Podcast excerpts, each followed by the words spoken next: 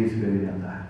É por isso que eu quero insistir com você, porque nossas conquistas precisam ser preservadas.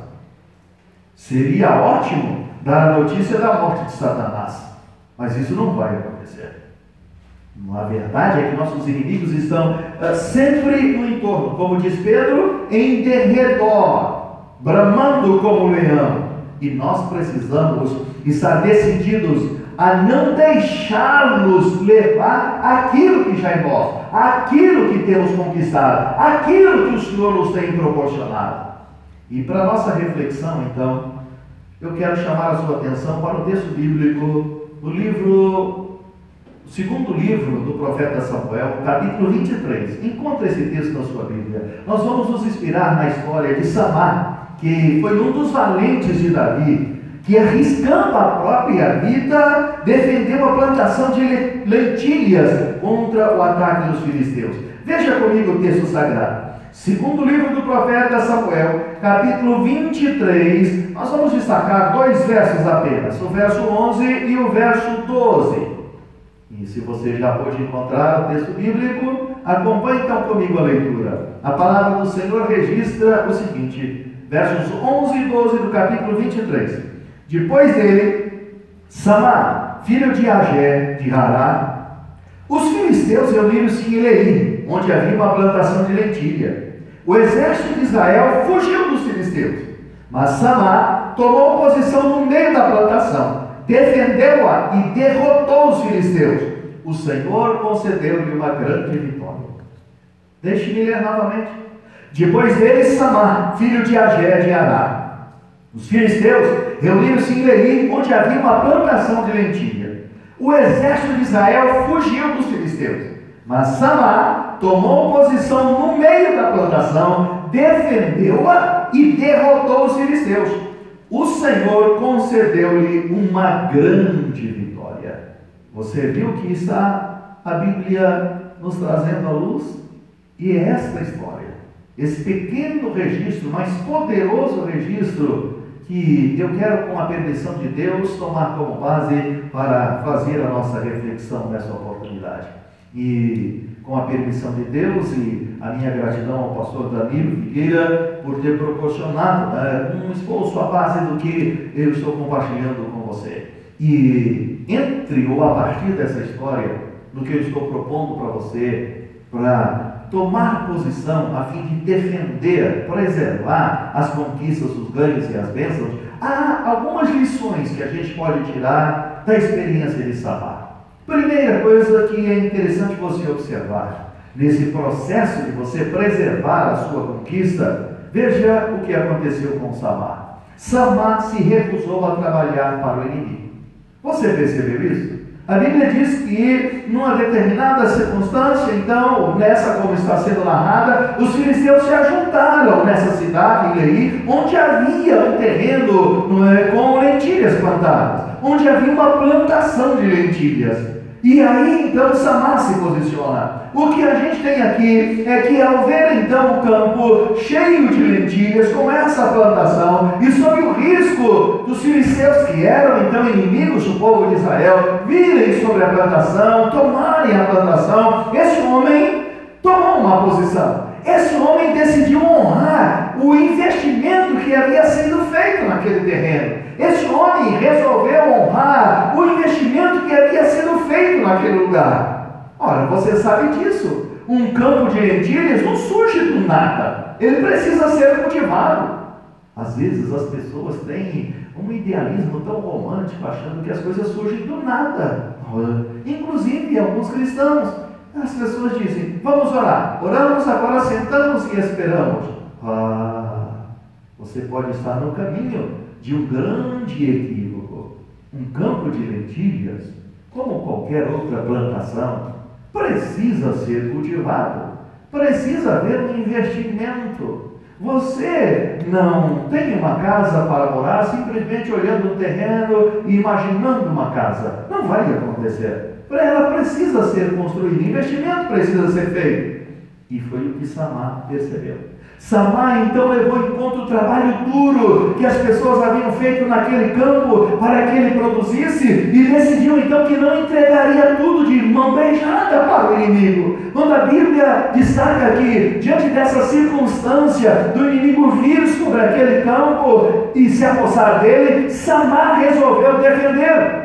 Ou seja, Samar então se posicionou para preservar o investimento feito, bem como a propriedade. Ele não aceitou simplesmente que fosse levado, o momento era difícil, havia um exército do inimigo vindo contra ele e contra aquele lugar. Mas ele lutou para preservar aquele campo, para preservar o investimento. Querido, Satanás tem basicamente dois momentos que costuma vir quando estamos, que costuma vir sobre nós. Um deles é quando estamos começando o trabalho, quando estamos começando o investimento, quando estamos começando o processo, quando a obra, o trabalho ainda é frágil. Ou então, muitas vezes, vai para o outro lado. Ele espera que nós trabalhemos bem e que outros façam investimentos em nossas vidas para vir então e nos roubar e nos privar dos benefícios dos frutos. Ele vem na hora, muitas vezes, que está próximo de colhermos os melhores resultados do nosso trabalho. Deixe-me colocar duas perguntas para você. Há alguma conquista que tenha custado muito investimento seu, de sua família, de seus líderes ou de Deus na sua vida e agora alguma circunstância quer tirar, quer roubar? O quanto você está disposto a lutar por isso? Segunda pergunta. Quanto das riquezas que nós perdemos, dos ganhos, dos benefícios, das bênçãos, das experiências que perdemos, pode ser atribuído ao inimigo? E quanto precisa ser atribuído à nossa falta de perseverança em defender? Você já pensou nisso? Reflita comigo. Há uma segunda lição nesta narrativa bíblica para a qual a gente precisa atentar esse processo de preservar as conquistas. Ainda no exemplo de Samar. Samar não, se aceitou, não aceitou perdão se alinhar com os, com os covardes. Deixa eu repetir. Samar não aceitou se alinhar com os covardes. Relembre você que o texto diz que quando os inimigos vieram, então, sobre o campo de lentilhas, o povo fugia de diante dos filisteus. O exército que estava com Samar fugiu. Quando viu o inimigo vindo, fugiu, abandonou o campo. As pessoas dispersaram, elas correram. Mas a Bíblia diz que Samar então se posicionou, Samar então manteve no seu lugar. Percebe que ao ver ao seu redor tantos companheiros em fuga, esse homem teve coragem suficiente, teve ousadia suficiente, teve disposição suficiente, brilho suficiente para não se fazer farinha do mesmo saco com os covardes. Ele não fugiu. Todos à sua volta fugiram. Ele não fugiu. Deixe-me dizer uma coisa que talvez você saiba, mas é bom destacar. Pior do que perder uma bênção, e as pessoas perdem bênção muitas vezes, é você não lutar com todas as suas forças pela bênção já recebida. Algumas pessoas perdem a oportunidade de ser abençoadas. Outras pessoas recebem a bênção e a perdem. Lembra do que aconteceu com Esaú? Ora, ele tinha sobre si a bênção do direito da primogenitura. Mas ele negociou ela, negociou um preço muito barato, negociou ela de uma maneira tão fácil que Deus rejeitou Saul porque Deus viu naquilo desprezo, desprezo. E olha, nós já temos considerado isso, você sabe, Esaú apresentou a razão, ou como razão para fazer aquilo, Esaú apresentou o que ele entendia como necessidade. Quantas pessoas você conhece que desistiram da igreja, desistiram do ministério, desistiram da fé, do casamento, da família e tantos valores preciosos porque encontraram problemas e não quiseram lutar até o fim. A covardia, a apatia, a falta de perseverança são marcas de quem viverá fracassado. O servo de Deus como a Escritura pontua, é alguém que não desiste. É alguém que guerreia pela sua fé, pelo seu ministério, pela sua família e por tudo aquilo que Deus lhe deu, por todo o investimento já feito. Como o escritor aos Hebreus pontua no capítulo 10, ao finalzinho do capítulo, nós não somos daqueles que retrocedem, porque o justo não vive em função das circunstâncias, vive pela fé. Então, mais duas perguntas para sua reflexão. Primeiro, podemos entender como covardia, a falta de disposição para lutar pelo que tem valor em nossas vidas? Segundo, como podemos guardar a nossa mente para não sermos influenciados por pessoas, por circunstâncias, por informações que querem nos convencer de que desistir é melhor do que perseverar lutando? Como podemos fazer isso? Há uma terceira lição na história, narrativa e exemplo de Samar que precisamos considerar no processo de preservar nossas conquistas. Veja você que Samar se comprometeu radicalmente com o que lhe pertencia.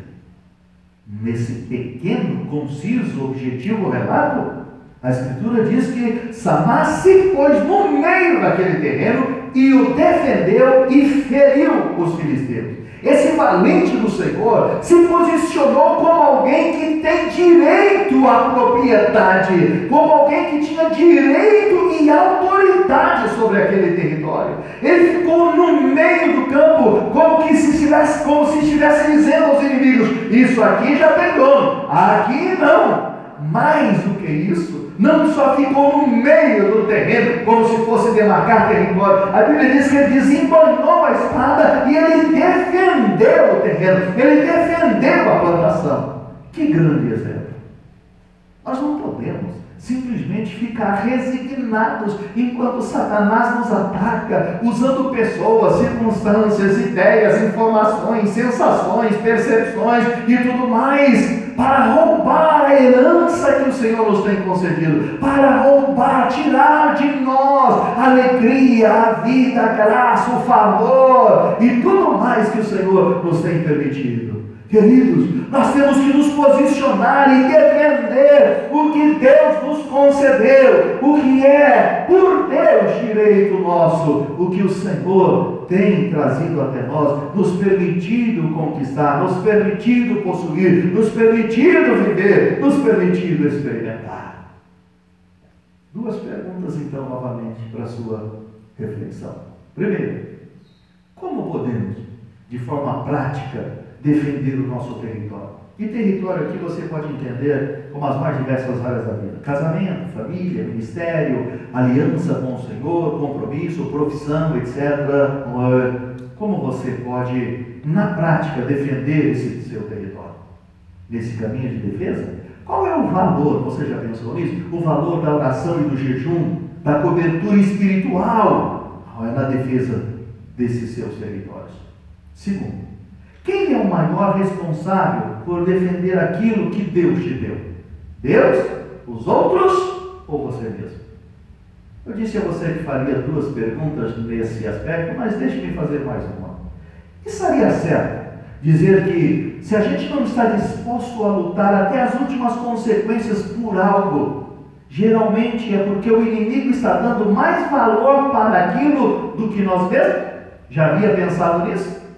E aí então, para a gente concluir nossa reflexão deste domingo, deixe-me chamar a sua atenção para uma quarta lição no exemplo de Samar que a narrativa sagrada nos proporciona. Deus só operou porque Samar lutou. Veja que essa pequena narrativa ela é concluída dizendo que o Senhor efetuou um grande livramento. O Senhor lhe concedeu uma grande vitória. A Bíblia então diz que Samar se posicionou, defendeu o território, feriu os filisteus, os inimigos, mas foi Deus quem operou o grande livramento. Claro, você sabe, seria impossível um homem só prevalecer contra um bando de saqueadores armados. Sim, impossível. O Senhor fez um milagre aí, é claro, está estabelecido. Mas olha o texto, você verá então que a grande verdade é que Deus só agiu porque Samar se posicionou, porque Samar lutou. E entre outras, essa é uma das razões pelas quais ele é contado como um dos valentes de Davi.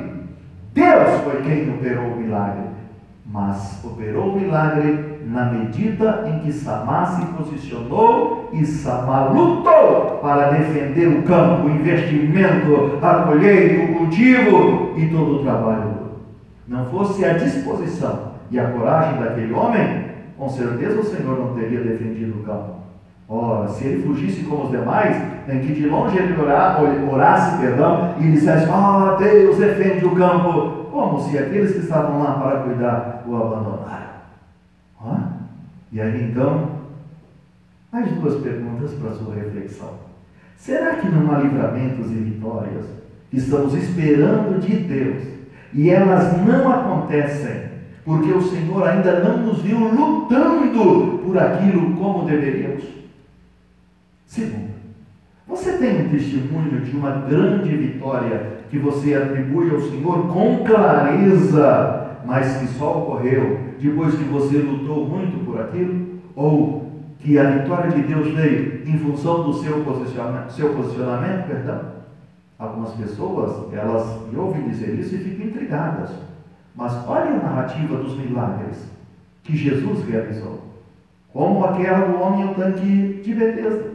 Quer ser curado? O homem expôs sua fragilidade e Jesus olha para ele e diz: Levanta, pega a sua cama e anda. Jesus, nesse episódio, não tocou nele, não orou, não explicou nada, só deu um comando. E a Bíblia diz que ele levantou, pegou a cama e foi para sua casa. Ele fez o que ele não podia fazer. Como? O poder de Deus se manifestou. Mas com certeza, à medida que aquele homem se posicionou em relação ao comando que Jesus havia lhe dado.